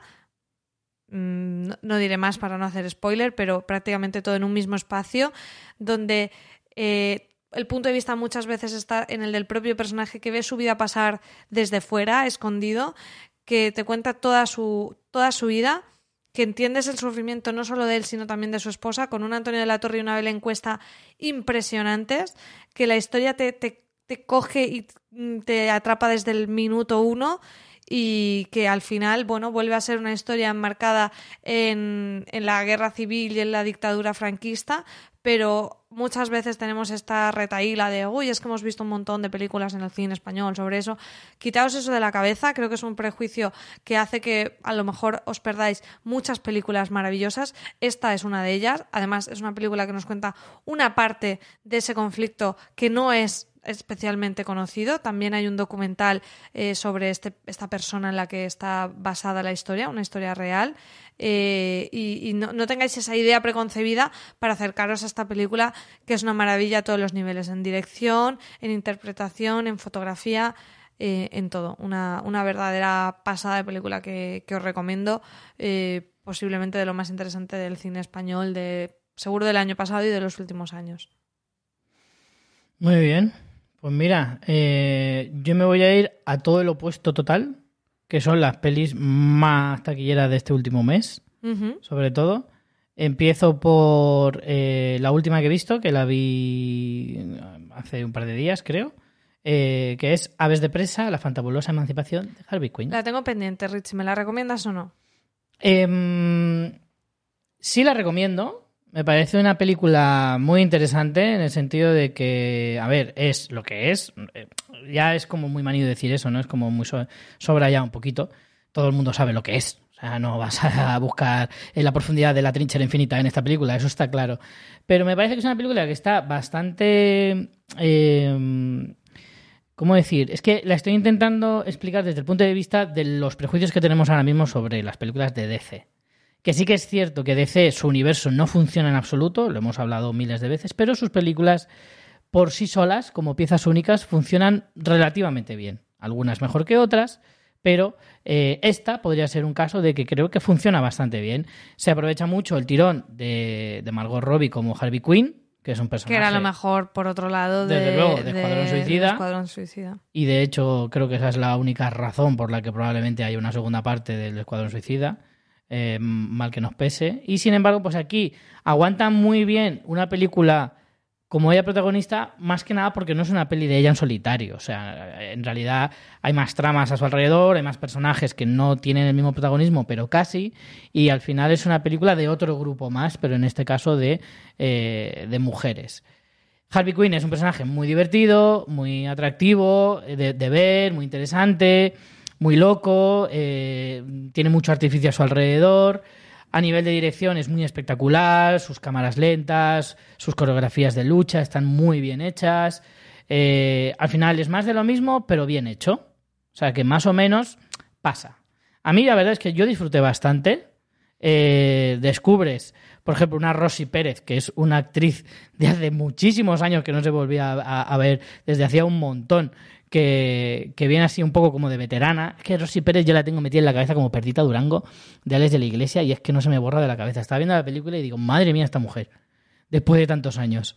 Eh, y está bien, es un personaje que está muy chulo. Luego descubres a. No conseguí aprenderme, aprenderme el, el nombre de esta chica, que es una de las protagonistas. em, que es, un momento. Journey. Journey Smollett Bell. Que es una chica que, que canta que te cagas, que hace unas coreografías que te cagas, que es muy guapa, es muy espectacular y que eh, tiene mucho peso dentro de la historia. Y creo que es un descubrimiento porque creo que esta tía va a empezar a hacer un montón de cosas, mm, tiene todo el perfil eh, y aunque ya lleva haciendo pequeños papelitos en, en series y en otros sitios, y, vamos, en otras películas básicamente, y, y que con esto pues más o menos creo que se da bastante a conocer. Y luego tenemos a Mary Elizabeth Winstead, que ya es bastante conocida, aunque nunca ha conseguido hacer nada realmente, o sea, que le dé mucho, mucho nombre. Casi siempre son papeles secundarios. Hace un par de años hizo esa tercera temporada de, de Fargo, la serie. Y, y bueno, es como que le falta un empujoncito, me parece a mí. La peli es muy, ya te digo, es divertida, muy colorida. Eh, juega mucho con el universo, pues nombrando mucho al Joker, pero que no se le ¿Duración? ve. ¿Se hace larga? No, es una película estándar, un poquito más de hora y media. Bueno, llega casi a la hora 50. Ujú. No, pero vamos, muy ligera, muy ligera, porque al final hay una parte que a mucha gente probablemente le eche un poco para atrás, pero yo creo que está muy bien metido, porque además yo soy muy defensor de esa técnica que es la narración, el narrador. La película está narrada todo el tiempo, desde el principio hasta el final, por la propia Harvey Quinn, que te cuenta un poco su historia. ¿Y no se hace eh, pesado? no, yo creo que no, porque como mm, la forma que tiene de contarlo es como muy loca y de chica divertida y tal y cual, pues como que al final, eh, la- bueno, la película es que es un no parar realmente, es muy dinámica, es pum pum pum pum pum pum pum pum, muy, muy no llega a ser machacona, pero es, es incesante. Entonces, al final esto es como que la lubrica más todavía, hace que todavía sea más dinámica. Eh, entonces, a mí en ese sentido me gusta. Y sale también eh, el único chico protagonista que es Evan McGregor, que está muy pasado de vueltas, No pero que está gracioso. Es el villano, el villano, el, el hombre malote. De, en una película de, de todo chicas, pues claro, es el malote de turno, que es el, el, eh, el- típico pues, machista y tal. Aquí yo soy el amo, el mafioso de la ciudad. Todo vais a acabar a mis órdenes, que trata muy mal a sus empleadas, sobre todo, y a sus empleados también, y, y tal. Y bueno, pues el estereotipo de, de villano en una peli de, de mujeres, sobre todo. Y, ah, y tiene un pequeño papel Ali Wong, que sé que a ti te gusta Me mucho. encanta. Muy pequeñito, muy pequeñito. Me y no, encanta. no pero, tiene- pero mira, no hace nada de gracia. porque- es la guindita que me faltaba para decidirme a verla. No, pero igual te decepciona porque es que tiene cuatro o cinco frases y ninguna graciosa. Jo. Porque no hace de... Me lo has dado todo y me lo has Y te lo he quitado, quitado en un momento, en un ¿eh? momento. en un momento. Yo la recomiendo. Yo estaba pendiente de verla porque es verdad que ahora mismo en cartelera tampoco hay mucha cosa que me llame la atención. Y digo, bueno, pues iremos a ver esta. Pues ahí está. Y yo, si me lo permites, ya sigo en la línea Sigue. y, y he visto... En este cine eh, de, de autor que a ti te Sí, gusta, ¿verdad? Sí, sí, sí, sí. Pues te voy a decir una cosa, estoy disfrutando mucho últimamente del cine comercial. No son súper grandes películas, son películas mm, medianas, digamos, pero que salgo muy satisfecho de- del cine de verlas. Me pasó lo mismo con, atención, Sonic la película. Yo no puede me, parecer no me acercaría un ni con un palo a eso, ¿eh? Pues puede parecer un truño Y lo en es. cierto modo, a ver, en algunas cosas sí que lo es, no te voy a decir que no, pero tiene un par de cosas muy chulas que a mí me hicieron que la película me gustara bastante. También tengo que decir que es que yo soy muy nostálgico porque es que es uno de mis juegos favoritos de mi infancia. Tú eres muy nostálgico. sí. Y en ese sentido la película respeta eh, muchos guiños del Pero Jim videojuego. Carrey está un poco como raro. Pero es el Jim- no, que va, es el Jim Carrey de siempre. ¿Sí? Sí, sí, sí, yo creo que ha recuperado... En esta película yo he visto el Jim Carrey de hace 20 años. ¿Sabes? Me ha parecido muy gracioso, muy divertido, pues como es Jim Carrey, pasadísimo, pero como es, pero siempre lo ha sido. O sea, no es una cosa de que ahora que se ha hecho mayor y está muy pasado No, y, no, no, y sobreactúa. es que Jim pasado. Carrey ha sido así siempre, o sea, desde los 20 años, o sea, no es ninguna novedad. Y a mí me ha hecho mucha gracia. Entonces, claro, me junta Jim Carrey de los 90 con el juego y. De hecho, lo peor de la película, sin lugar a dudas, es el protagonista, que es el Michael Madsen este, que es que no, no, no Michael, o Ja- ¿cómo se llama este? Eh, James Marsden. James Marsden. Es, que hay do- es que hay varios. Está el Michael Madsen, Siempre me lío yo con ellos el de, Kill, también. el de Kill Bill el de la- y, y- y este, el de, el de, joder, el de Reservoir Dogs. Mm, Y, y luego está este, el James Marsden, que es más difícil todavía de pronunciar. mm. Y luego está. Está eh, terrible, terrible, terrible. O sea, es como, Dios, qué puñetazo. es que sí que es cierto que tiene una parte. O sea, la, la de arena, la de cal y la de arena de la película, pues en la parte. Nunca sé cuál es la mala, la cal o la arena, nunca lo Sí, he sabido. tampoco lo tengo claro. Digamos que la cal es la mala, digo yo, no lo sé.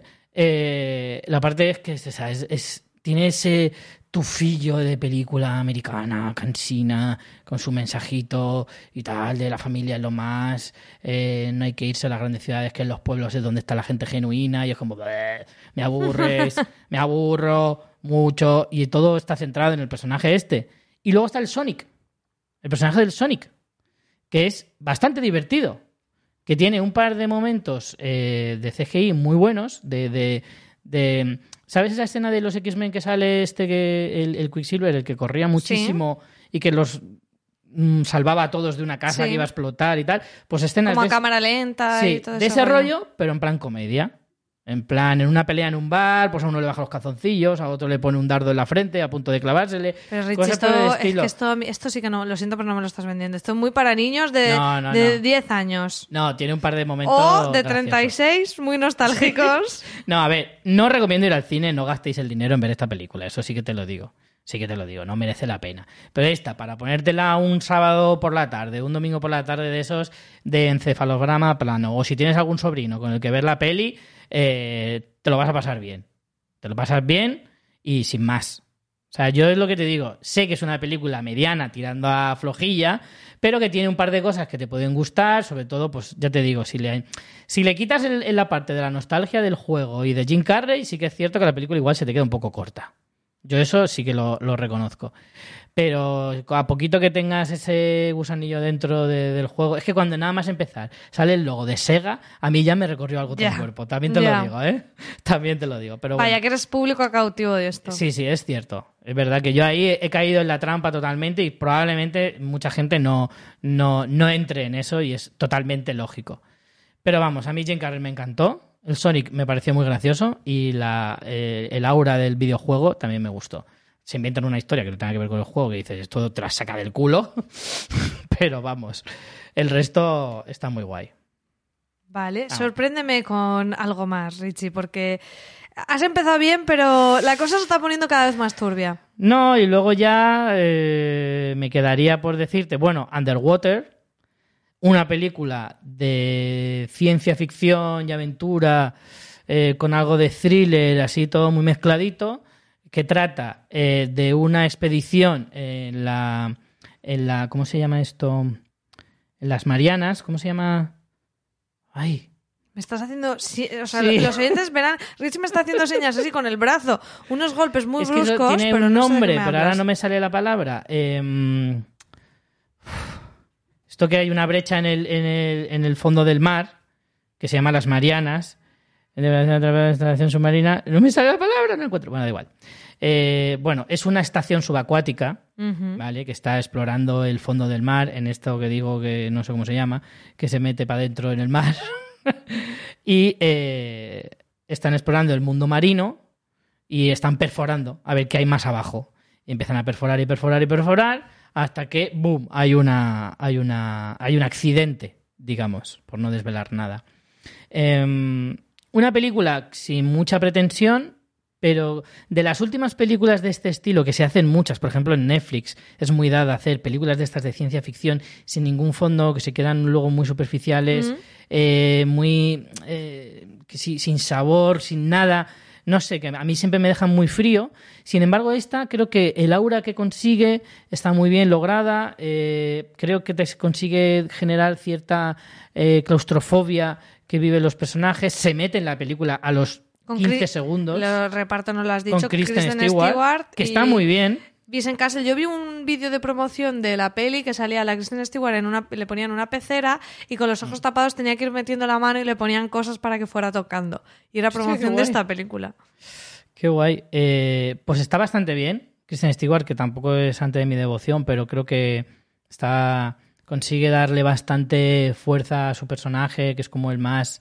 O sea, es el protagonista, evidentemente, de la película, pero que en realidad son un grupo de, de pocos que intentan sobrevivir. Eh, su estación, eso, recibe, tiene un accidente, explota gran parte de, de la estación, muere mucha gente, sobreviven unos poquitos, y su idea es bajar hasta el fondo del mar e ir andando hasta eh, una estación abandonada eh, donde pueden mm, pedir ayuda porque las comunicaciones en la, en la nueva estación, digamos, en la más moderna, se han, se han cortado.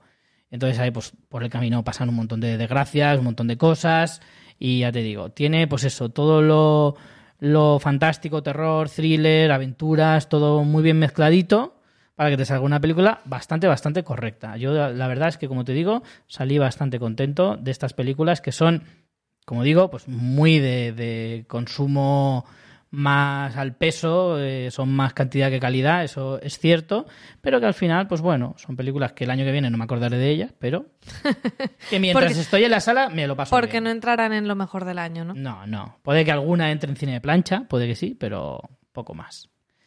Pero sí la recomiendo, también para verla en tu casa. Yo tengo otra, pero bueno, no es, o sea, es más alegre, pero no llega a este mamarracherío que me has puesto tú. Es del año pasado, que es Rocketman, la tenía pendiente. Eh, me ha gustado bastante. Tiene, tiene su puntito de... Sí, lo que pasa es que, ¿eh? mira, yo creo que esta película eh, le ha hecho mucho daño la peli de Queen. Sí. Porque llegó como poco después y era inevitable como compararla, cuando realmente creo que Rocketman es mucho mejor película. Tampoco digo que sea la película inolvidable, pero creo que es una película mucho más honesta. La historia de, bueno, para quien no lo sepa, Rocketman es la, un poco la biografía de Elton John. El propio Elton John ha estado metido en, en Oh, el sorpresa. proyecto, pero pese a estar él metido es mucho más crítica y contundente con el propio personaje que lo que lo era Queen, en el que teníamos también metidos a, a los miembros vivos de la banda con Freddie Mercury. Entonces, bueno, tenemos a un Taron Egerton que está maravilloso en el papel, también está Jamie Bell, está Richard Maiden, que es el otro que confundo ¿Mm? yo con el James Marsden, que tú estabas diciendo, porque con el nombre siempre me lío. Que Richard Madden es el de Juego de Tronos. De Juego de hacía- Tronos, sí. Que tiene un papelito de 1917 También, también. un pequeño papel. Por cierto, un, Un, un, come un copillacaras total en 1917. Bueno, ¿eh? brutal, brutal. Sí, porque sale Andrew Scott, el Moriarty de, de Sherlock, sale Benedict Cumberbatch Mm. y sale. ¿Tuviste quién era el, el compañero del protagonista? El que. Bueno, usted voy a hacer un spoiler. Eh, con el que sale al principio. Sí, ¿Lo reconociste? sí. Carapán. Es Carapán. Sí, sí, sí, sí. Es el actor de Juego de Tronos también. Eh, no sé cómo se llama el actor, la verdad. Vamos a Pero es el que decirlo. hacía el, el- el papel de Tomen, Carapán. Tomen en. Juego de Tronos. Sí, el actor es eh, El, eh, el que hacía Poetin recuerda. Dean Charles Chapman, Ese. Que yo. que está más mayor y más Carapán todavía. Más Carapán, ¿eh? De- detectamos y se, se afianzó el, el carapanismo en ese sí, actor. no se reduce. Pues eh, sí, aquí está Richard Maiden, no, un- en un papel pequeño. El gran protagonista es Taron Edgerton y Jamie Bell. Hablan de, bueno, desde su salida al armario, sus principios en la música. Eh, es una película que tampoco es que tenga una dirección brillante, pero bueno, tiene sus momentitos. eh, quizá, ya que la gente la va a comparar con Queen, pues yo creo que es no tan planita como la peli de, eh, de Queen. Eh, Creo que la historia es muy interesante, conectas mucho. Te das cuenta que, bueno, quizá Elton John para nosotros aquí no es tan, tan, tan, tan conocidísimo como Queen, pero empiezas a ver la peli, que por cierto es un musical de verdad, en el sentido de que de repente se ponen a cantar. Es un musical, ¿eh? O sea, se ponen a cantar y a bailar porque sí. Y de repente dices, madre mía, si me sé todas las canciones del Elton John y yo no lo sabía. Hombre, o sea, claro. grandes Dices que es- hitos que no, que es- que que no no eres tan- consciente de que sean del Elton John, quizá. Dices tú que no es tan conocido como Queen. Ojo, ¿eh? El Toñón está ahí, ahí, ¿eh? Bueno, Es que Queen parece que está como muy, muy en el Olimpo, en el number one, en el podium. Pero es que Elton John no está muy por debajo en cuanto a fama y popularidad. Sí, sí, sí, totalmente, pero que quizá para mí como que asocio... Yo tampoco tengo una gran cultura musical, pero No, quizá... eh, lo confirmo. Lo confirmo, no, ni lo confirmo ni lo desmiento. Pero eh, como que Queen reconoces más son canciones de Queen. De Elton John hay muchas que han sido también versionadas, que a lo mejor tú las has sí, sí. conocido por otro lado y no sabías que eran de Elton John. Y bueno, lo más bonito es la historia que te cuentan entre el personaje de Elton John y el personaje que interpreta Jamie Bell, que es Bernie Taupin, que es el, el letrista de las canciones Mm. de Elton John. Y me parece que es una peli muy, muy bonita, muy agradable, sin ser tampoco naif. O sea, cuando te tiene que hablar de los excesos de la droga y de todas esas cosas, las habla sin tapujos y de las cagadas y de cómo en muchas ocasiones por muchas circunstancias él era un completo gilipollas Mm, lo dicen claramente Nada que sorprenda realmente. no no Creo pero que es de dominio público también. quiero ¿eh? decir que no, que no por eso te ponen como como que no, no te dulcifican la figura Como pasaba con Ra Como con si pasaba en- Es que al en final Bohemian tienes Rhapsody, razón, sí. es que es súper difícil no compararlas. Yo creo que es que en realidad Rocketman tenía que haberse esperado 4 o 5 años. Claro, pero el proyecto ya estaba, ya estaba Sí. en marcha, es lo que pasa y por eso quiero romper una lanza en su favor y que la gente se acerque. Taron Egerton me lo quiero llevar a mi casa, o sea, es como qué monísimo que eres. La verdad y, que sí, ¿eh? Y la historia está muy bien. A mí, vamos, aquí en casa nos tiramos ya después varios días escuchando música del Elton John, por supuesto. Me lo pasé muy bien viéndola y además creo que al final trata muchos temas de cómo la gente afronta la fama, cuáles son las relaciones verdaderas, el tema, por supuesto, de la aceptación de la homosexualidad. Eh, es una peli muy recomendable. Volveremos a eso, quizá no sea la película de la historia de la vida, pero yo creo que sí que es una peli que me acordaré con el tiempo y que no me importaría volver a ver. Que disfruté, que me lo pasé bien, que los momentos musicales son muy chulos y que te acerca a una historia que quizá no conoces tanto de una persona que, que al final pues es un, un icono de la cultura y que es interesante conocer como Elton John. Muy bien. Pues mira, yo para rematar, y además voy a ser muy breve, eh, te traigo ya, si quieres mamarrachismo, te voy a traer aquí la última eh, del mamarrachismo más bestial, que es la tercera parte de Bad Boys for Life, o sea, la tercera parte de Dos Policías Rebeldes, lamentable. Poco más voy a decir. O sea, los dos están terribles, la historia es terrible, ni la música merece la pena porque la han reggaetoneado total. Por Dios. Eh, muy terrible. Me ha, me ha defraudado por, por, por todos los caminos, porque a mí es una saga que siempre me ha gustado, porque también es muy noventera, incluso la segunda parte era bastante divertida y demás. Y me, ha, me ha defraudado mucho. Evidentemente yo no esperaba gran cosa de la película, aunque llevan muchos años hablando de este regreso de la saga. eh, claro, ha pillado a un Will Smith en baja forma, pero lo de Martin Lawrence es que no es que sea baja forma, es que es como sacarlo de la jubilación a rastras al pobre hombre, que era como, además que en la película estaba como, mira, que no me sale de los huevos hacerlo. Es que ya no quiero ni una tercera piscina, que me dejéis en paz. Y no ha tenido el hombre más remedio que hacerla. Porque es que, madre mía, qué cosa más terrible. De las peores películas que he visto eh, este año va a ser, vamos, seguro, se va a, ese top. Pero vamos, creo que había muchas formas de hacerlo y han elegido de las peores. De las peores. Y es una pena, ¿eh? Es una pena. Porque es verdad que no la mayoría de los regresos de las pelis estas de los 90 y demás no acaban de funcionar, pero bueno, alguna quien más, quien menos, más o menos es potable. Es que esta era como... No, si había una forma mala de hacerlo, pues tú has hecho una que es peor todavía. Y ya está. Hasta Bueno, aquí el mamarrachismo. A esto no pensaba acercarme, pero ni No, aunque, no, no, ni aunque me pagaran, pero ya está. No, no, no, no, no. No, pues yo pagué. Pero bueno, lo hice a sabiendas, ¿eh? Eso te iba a decir, tampoco te engañaban, claro, ¿no? Tampoco, claro. Tampoco poco- era algo que te sorprendiera, ¿no? No espero que dijeras, madre mira. mía, voy a ver la próxima película eh, de gran éxito en Cannes. Al final es, es lo que decía antes, tío. La, la nostalgia te juega muchas malas pasadas, ¿eh? Al final, mira Es que eres carne de cañón, Richie. No, muchas veces Ve a nostálgicos ¿eh? anónimos un poco. Sí, un poquito, ¿eh? Porque Eh, creo que, que la nostalgia es una, es una gran droga, ¿eh? Totalmente, totalmente. Y yo mira que a veces consigo escaparme, ¿eh? Y esquivo algunas balas difíciles. Pero esta, claro, es que esta yo llevaba persiguiéndola a tiempo. Y me ha dado rabia, me ha dado rabia. Ahí he caído, he caído con todas las de la ley, lo sé. Pero bueno, este año, te voy a decir una cosa, voy a ver más cine de lo normal. Esto, esto lo oigo todos los años, ¿eh? No, no, no, no.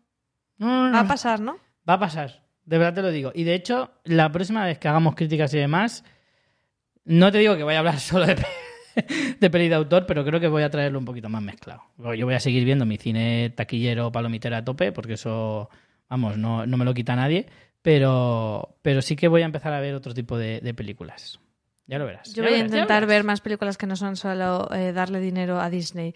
Que, que creo que. Bueno, ya le vas a dar dinero a Disney todos los meses, no creo que necesite más. Le voy a dar dinero a Disney todos los meses. Me voy de viaje a Disney World. Eh, el año pasado me puse a repasar todo el cine que había visto y la mitad era Disney y Marvel. Con lo que vamos a ver, ¿qué hacemos? No, no, no es verdad, pero, pero un trocito de mi nómina sí se va a ellos, la verdad sea Sí, dicha. sí, ¿eh? Sí, sí, eso tenlo por seguro. Eh, lo que pasa es que, claro, los de Disney son muy listos y tú vas dándoles poquito a poquito, pero claro, los juntos a final de año, sí que te digo que cuando vayas a Disney World, poquito no va a ser. poquito no va a ser. Va a ser muy poquito, pero cada tres o cuatro segundos aproximadamente. Madre mía. En fin. Pues nada, con esto creo que vamos a dar carpetazo eh, al programa de esta semana. Eh, Debemos hacer otro de lo que hemos ido viendo ahora que estamos ya casi para, bueno, no estamos terminando el primer trimestre del año, pero eh, probablemente cuando Vamos vayamos a, grabar sí, el próximo, muy seguro, sí, muy probablemente. eh, con las últimas series que hemos visto, que yo he visto ahí muchas Sí. cositas de Apple TV que todavía no hemos hablado. Estoy de un turbio que no veas, no para ver True Crimes y series ahí súper súper chungas que yo, de verdad... Pero eh, hay mucha cosa rara, ¿eh? Últimamente. Hay mucha cosa rara de, de cosas que dice, ¿esto de dónde sale? Pero no deja de ser interesante, ¿eh? Yo- Algunas de las que tienes aquí en tu lista, que no voy a adelantar nada para no hacer spoiler, y así dejamos el cliffhanger para el próximo programa. Eh, Me encantaría yo- a mi yo abuela escuchar ahí. este fragmento diciendo no voy a hacer spoiler para que para dejar el cliffhanger. Ole, ¿eh? A ver qué le parecería. La doble vuelta. Eh, y la voy a dejar ahí, pero, o sea, que de tu lista tengo algunas que para cuando hagamos el próximo programa seguramente ya la habré visto. Porque me interesan mucho, mucho, mucho. Y nada, simplemente deciros que este año está siendo un año muy complicado para nosotros. eh, es otra cosa que queríamos Richie, deja, compartir. deja las excusas. No, no son excusas. Este podcast es de periodicidad genital. No es excusa. Aceptarlo pero- y disfrutarlo. Es verdad, es verdad. Abrazarlo. Quererlo. Abrazar algo Amarlo. que viene de los genitales, no sé yo, ¿eh? ¿Fantástico? Bueno, sí, para el que los tiene, sí. O sea, para el que es abrazar. ¿Quién no los tiene? Oyentes eunucos, no os sintáis atacados. Ese colectivo de oyentes de podcast eunucos, lo quiero decir que el que los tienes es el que al que abrazan, es una maravilla. Pero al que el que abraza a lo mejor no tanto. Bueno, da igual, lo voy a dejar ahí. no sé por qué te metes. Nada, simplemente pues eso, chicos, que la vida cada vez se vuelve más complicada y eso es más difícil, pero no nos olvidamos de vosotros y aquí siempre volveremos. Tarde, probablemente. Siempre llegamos siempre tarde, pero si llegamos tarde en la vida real no va a ser menos en Hombre, dímelo a mí. bueno, señores, María, nos vemos quién sabe cuándo. Claro. El, el ¿Quién sabe próximo día. Pensar que de esta manera es más guay. Un día te levantes y de repente, hostia, no me esperaba que hubiera un nuevo capítulo. de Somos fans". ese podcast que es como el billete de 10 euros que te encuentras en unos vaqueros que hace tiempo que no te ponías. Correcto. ¿por Ese qué es no? nuestro podcast, Sí, Fans señor. Fiction. Ahí estamos. Pues nada, María, hasta el próximo billete en un bolsillo de atrás. Hasta el próximo. Vean muchas series y muchas películas. Chao.